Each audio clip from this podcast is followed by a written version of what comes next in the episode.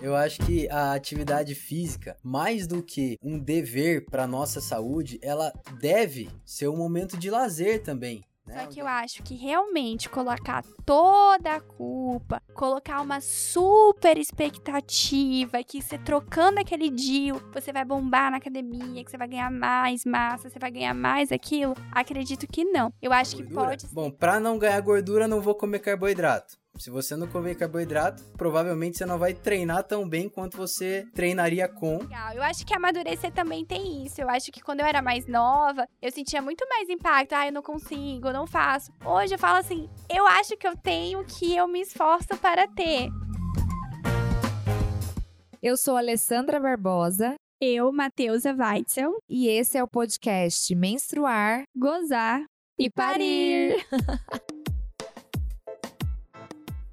Oi, gente! Mais um episódio do Menstruar, Gozar e Parir. E hoje vocês vão ouvir só minha voz, porque a Alessandra não pôde vir, ela tá em um parto, então isso é a vida de obstetra. Mas a gente não vai deixar de fazer nosso compromisso de uma vez por semana estar tá aqui com algum tema para vocês. Como eu falei semana passada, dos anticoncepcionais de longa duração, e que esse episódio de agora a gente ia falar sobre ganho de massa magra, performance na mulher e o uso dos anticoncepcionais, que eu sei que é um tema que vocês amam e tem muita curiosidade muita dúvida e eu acho que eu vou usar até uma palavra. Muita mentira empregada nesse assunto. Eu acho que não é nem mito, é mentira mesmo. E aí eu trouxe um convidado super especial. A gente fez toda um, uma estrutura aqui para ter ele conosco no, nesse episódio, que é o Pedro Rosário. Ele que é residente da Unifesp de Medicina do Esporte. Ele é meu ex-aluno, gente. Então, assim, é um podcast mais do que especial. Ele sempre quis fazer Medicina do Esporte, super dedicado, sempre foi um ótimo aluno e agora tá arrasando em São Paulo. E ele vai vir aqui para falar um pouquinho da experiência dele lá e sobre todas essas questões que envolvem ganho de massa magra na mulher e com o uso dos anticoncepcionais.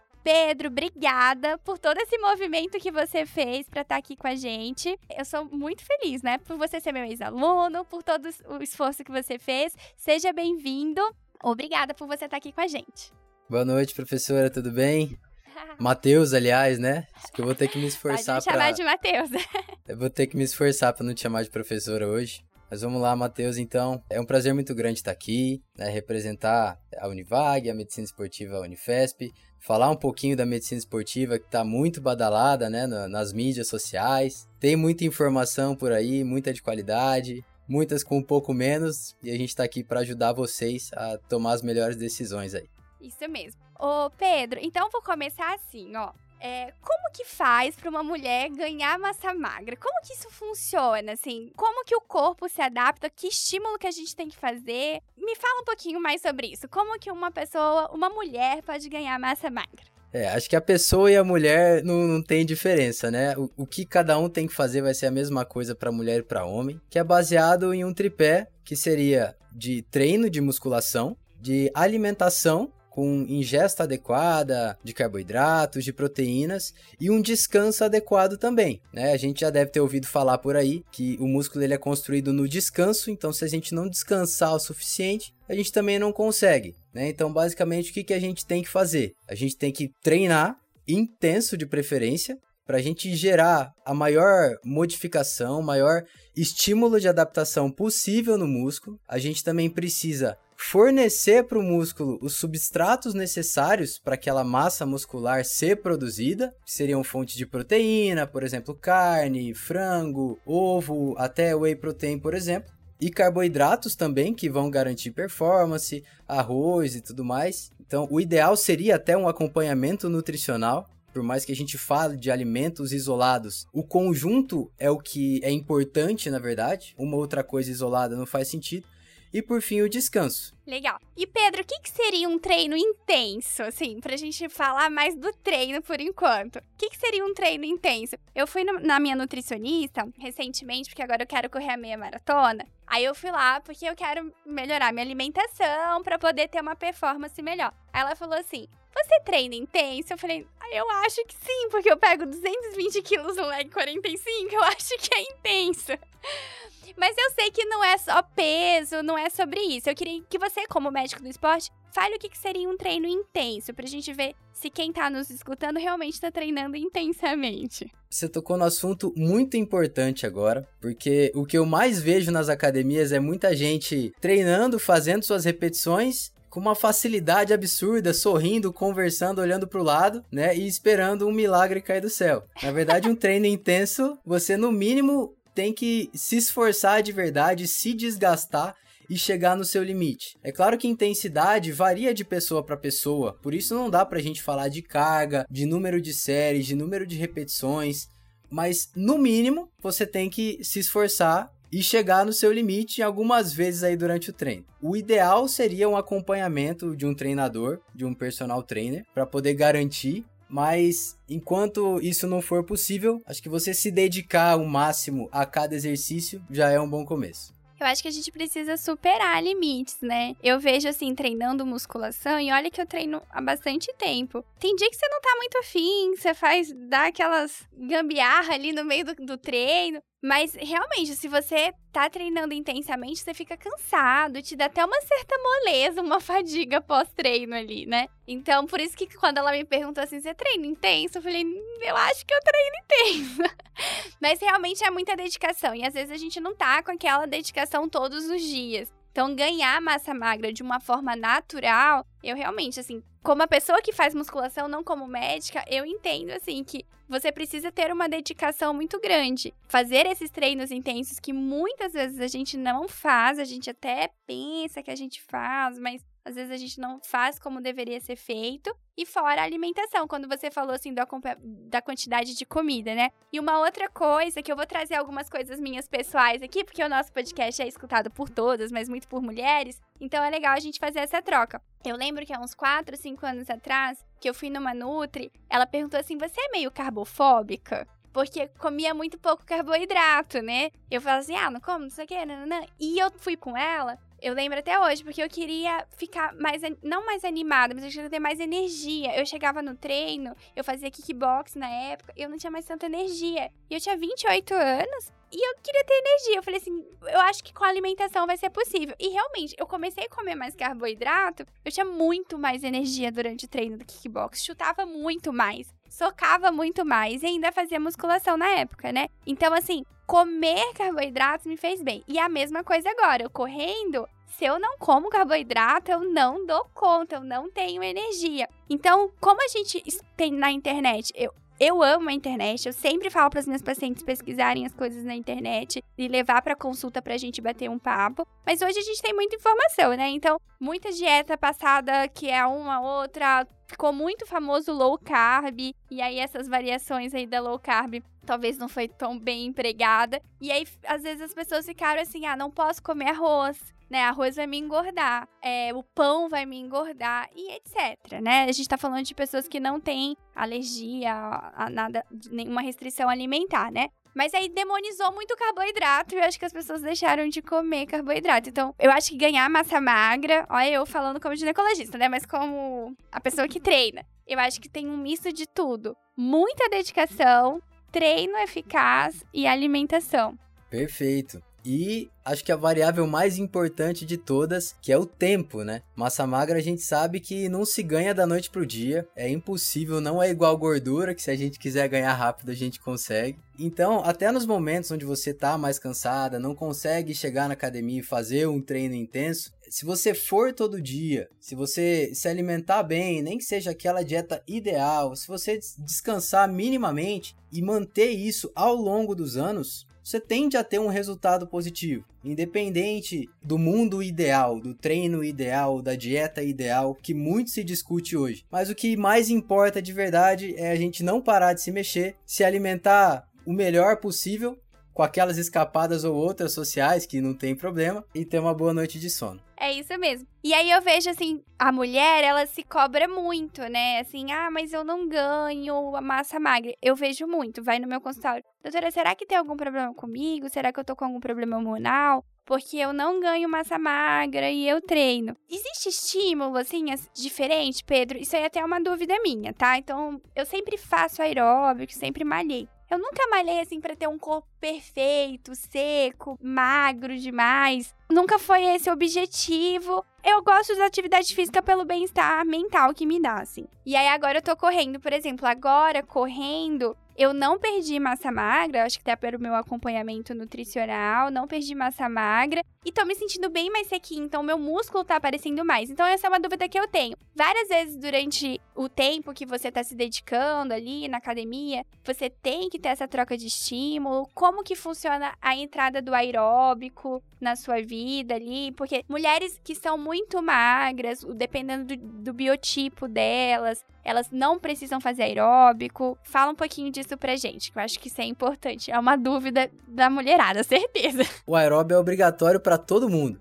É, se você olhar nas cartilhas do, do, Ministério da Saúde, é obrigatório fazer aeróbio, fazer musculação e inclusive alongamento, que é negligenciado por muitos, inclusive por mim, vou ter que admitir. Então, independente se é magra, se não é, o aeróbio ajuda a reduzir a gordura corporal, reduz a mortalidade cardiovascular.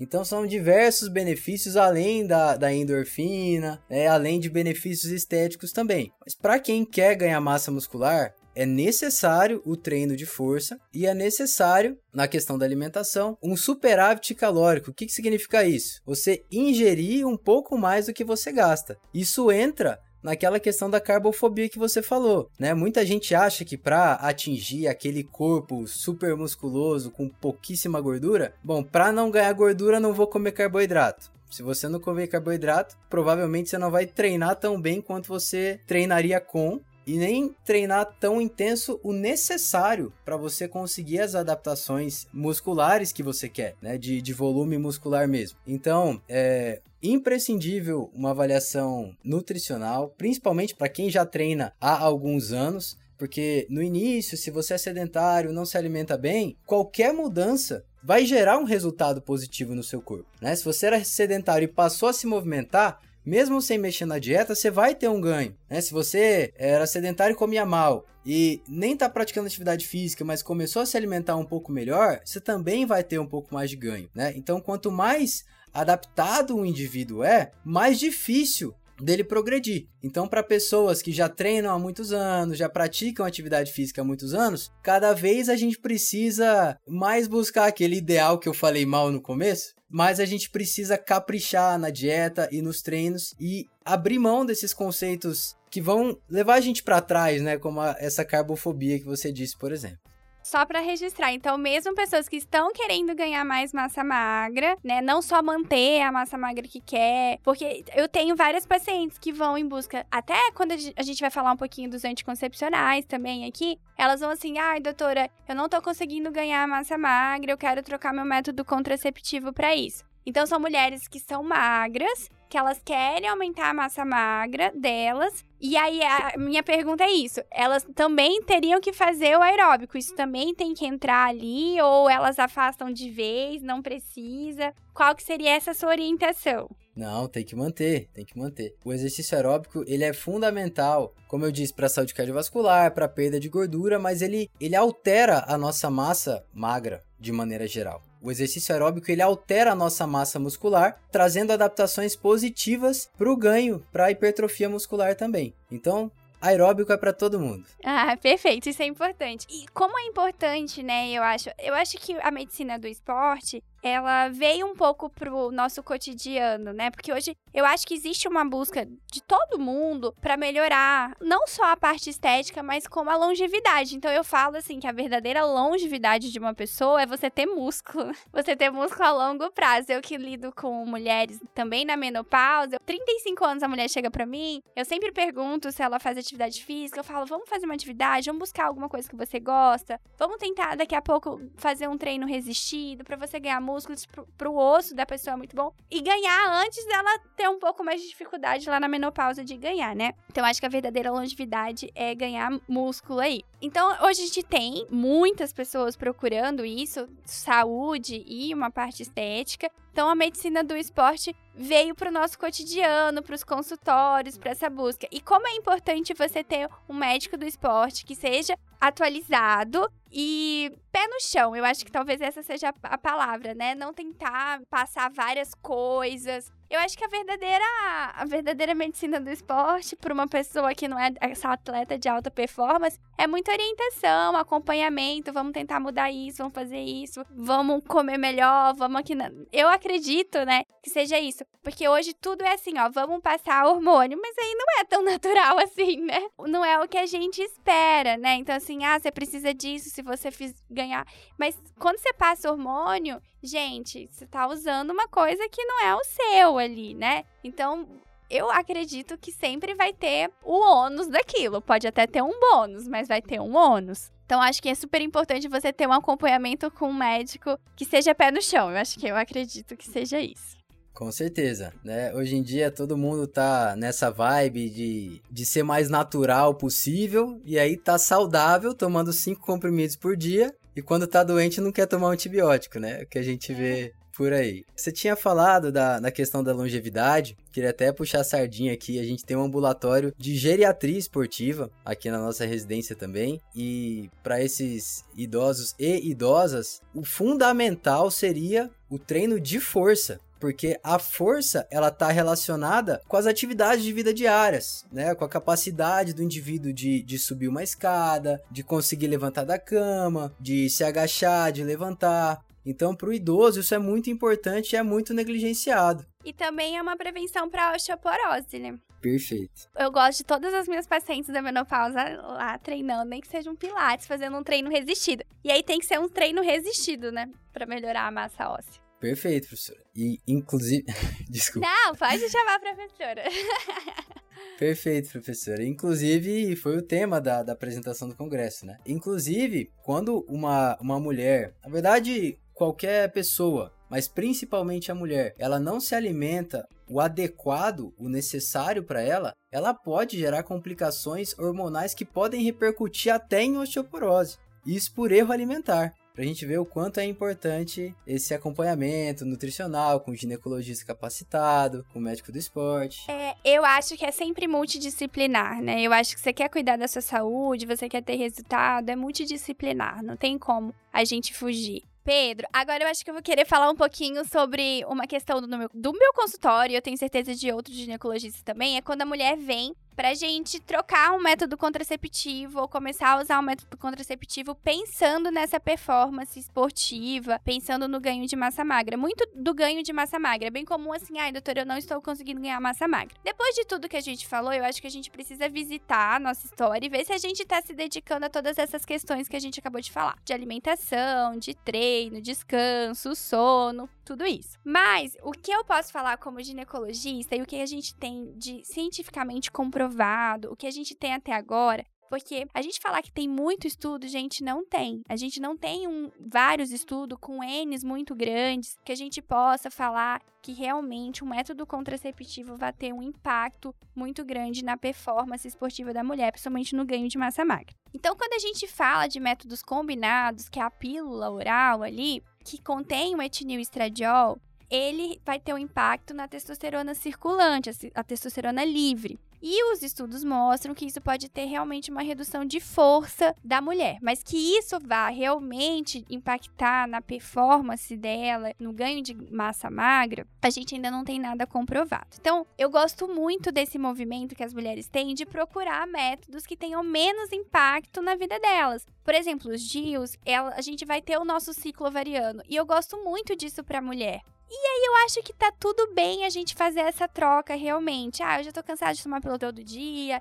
eu quero mudar, eu quero me conhecer melhor e eu acho legal. Porque pensando no ciclo ovariano, Pedro, na primeira fase do ciclo eu tenho mais testosterona mesmo, que é aquela fase que a mulher tá com cabelo bonito, com a pele bonita, ela tá alegre, ela tá feliz, então eu tenho um aumento da testosterona. E a gente fala até que mulheres, o treino nessa primeira fase do ciclo, a mulher tem ter mais impacto, tá? Ela vai ter mais vontade, mais animação para fazer. E ali na fase lútea, que a progesterona dela já tá aumentada, a testo dela tá menor, ela já vai estar tá mais cansadinha naquela TPM ali, às vezes ela não vai ter a mesma disposição física do que ela teria na primeira fase. Então eu gosto bastante dessa mudança da mulher procurar um outro método, procurar até os DIUs. Só que eu não gosto de quando as pessoas falam assim: ah, mas se eu usar o DIU hormonal, por exemplo, é, eu não vou ganhar porque é hormonal. E aí coloca um DIU de cobre, uma mulher que às vezes não tem um ciclo compatível com o DIU de cobre, ou seja, sangra, já sangra muito,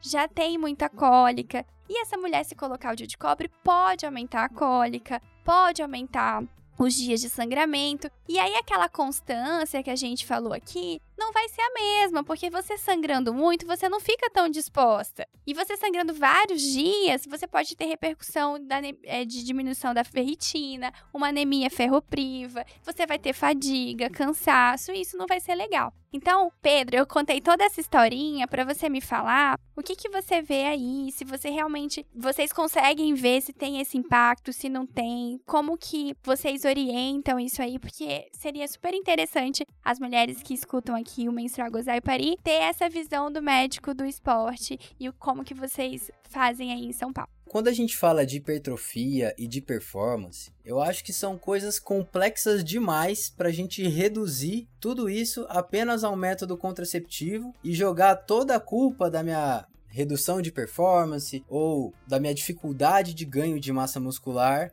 em cima do método contraceptivo hormonal, entendeu? Então, se a pessoa não está conseguindo ganhar massa magra direito, a gente primeiro vai ver como é que tá o treino, como é que tá a dieta e como é que tá o sono. Depois disso, a gente vai avaliar fatores secundários. Entre eles, avaliar como é que tá o hemograma, se tem uma anemia ou se não tem, avaliar justamente a ferritina que você falou, que pode reduzir com sangramentos aumentados. Então, a gente tem tantas utilizações diferentes que podem impactar a vida da mulher de tantas maneiras diferentes pelos métodos contraceptivos que, na minha opinião, não faz sentido a gente embasar a decisão do método contraceptivo visando a performance ou a hipertrofia. E a gente vê isso não só para esportistas e para atletas amadores no geral. A gente leva isso em consideração até para atletas de alta performance mesmo, até para as ginastas olímpicas e tudo mais, como a gente estava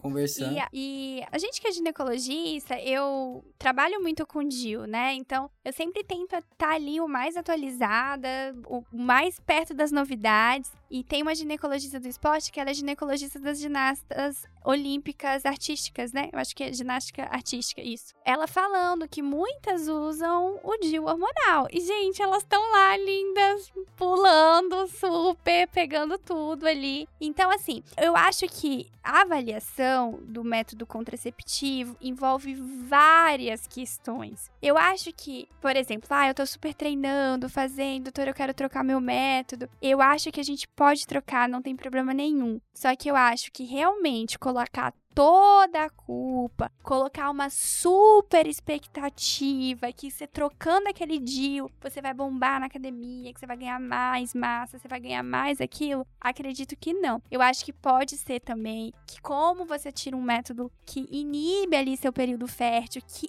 é o período que a mulher tá mais animada, mais vigorosa, eu acho que ajuda muito você, às vezes, dar um up mesmo na academia, tipo, um estímulo a mais, sabe? Uma alegria a mais ali de malhar e de fazer, de acontecer. E aí, todas essas outras questões que envolvem o ganho de massa magra pode acontecer com você, mas normalmente esse ganho de massa magra é a longo prazo, é mais dificultoso. A gente tem muito menos testosterona que o homem. E só para deixar claro que reposição de androgênios em mulheres para performance não é empregado de forma natural na medicina baseada em evidência, tá? Pelo contrário, não é recomendado. Então, assim, existe repercussões que a gente tem no corpo feminino se a gente usa androgênios para performance. E eu acho que a naturalidade no... Eu tava tendo uma conversa com uma professora hoje sobre isso, né? Hoje a gente parece que quer procurar tanta coisa, tanta coisa pra adoecer. Não que a gente tá procurando adoecer, mas parece que a gente sempre quer alguma coisa para tratar, para fazer. É tão legal. Você fala assim: você toma alguma coisa? Não tomo nada. Tô ótima, tô aqui, tô sadia. Eu sempre trago aqui pro podcast o, o cuidado mental, tá? É muito importante você tá com a sua saúde mental em dia, para você ter disposição de você treinar, de você comer bem, da sua percepção como pessoa. Então, como é importante a, a saúde emocional? Acho que até a saúde emocional está envolvida no seu ganho de massa magra. Por exemplo, eu correndo, vou tra me trazer aqui de novo pro episódio. Eu correndo, eu tô tão animada, eu tô tão feliz que eu tenho um amigo que ele tá longe de mim, ele me vê pelo Instagram e fala assim: "Você tá tão tão bem, você tá tão radiante, você tá tão feliz". E realmente, assim, eu encontrei na corrida uma coisa que me fez ficar mais dedicada na academia, porque você meio que vai cansando, tá? Eu, olha, eu me sinto privilegiada, porque eu malho numa academia super legal, eu malho com personal. Então, assim, mas às vezes você chega cansado, às vezes eu tô ali, eu quero mais conversar com o meu personal, tipo, desabafar durante o dia do que, tipo, treinar, entendeu? E agora não, tô chegando no horário, não, não tô atrasando, tô cansada, mas vou lá e pego o peso. Então, assim, eu acho que esses estímulos, você cuidar da sua saúde emocional, faz com que você venha. E eu acho que eu nunca estive num corpo que eu esteja gostando tanto, entendeu? De redução de gordura, de manter minha massa magra, de me olhar e me sentir bonita. Gente, não estou tomando, eu tô tomando zero qualquer coisa, tá? Eu morro de preguiça de tomar remédio todo dia, detesto tomar pílula, pílula tanto que eu usei DIU. Então, assim, eu só como. Eu como bem, tô tentando comer e posso falar, difícil pra caramba comer a quantidade de comida que a minha nutricionista passou, hein? Nossa senhora, às vezes eu falo, putz, não tô com fome, não quero mais. Aí hoje à tarde eu tomei whey, mas agora, agora eu tô até com fome, mas eu vou demorar para comer. Então a vida às vezes é difícil, não é fácil comer a quantidade de comida que a gente tem que comer, não, hein?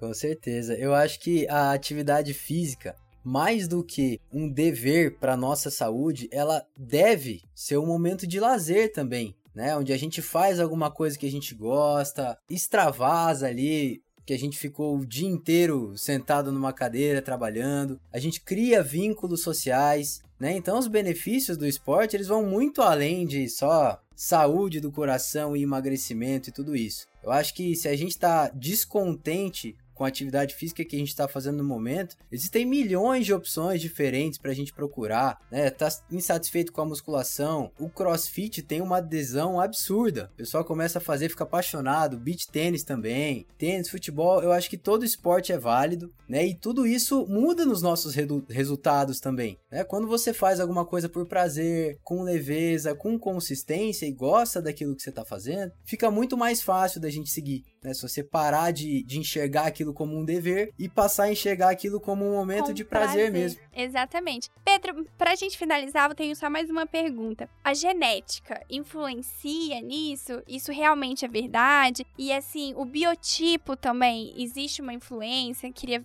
ver o que você me fala sobre isso. Genética influencia muito, infelizmente, tá? Mas o mais importante de vocês ter na mente é que a genética ela não é um determinante ela influencia, mas ela não determina, ela não condena ninguém à obesidade, à sarcopenia, que seria baixa massa muscular né, no indivíduo. Então, apesar da genética poder estar tá jogando contra, sempre tem o que a gente fazer. Acho que independente da genética do indivíduo, se ele se exercitar bem, se alimentar bem e se descansar bem. E eu não tô falando de coisas ideais, tá? Eu tô falando de você caminhar 40 minutos por dia, de você controlar os doces e tentar comer vegetais durante o dia. E em relação ao descanso, é algo subjetivo, varia de pessoa para pessoa. Tem gente que se sente bem dormindo 8 horas, tem gente que se sente bem dormindo 6 horas, que a gente tem que descansar o que a gente se sente bem mesmo. Então, se a gente simplesmente tomar cuidado, a gente consegue ter uma qualidade de vida sim e uma saúde boa independente da nossa genética. E o biotipo, Pedro? Biotipo tem sido alvo de, de grandes discussões ultimamente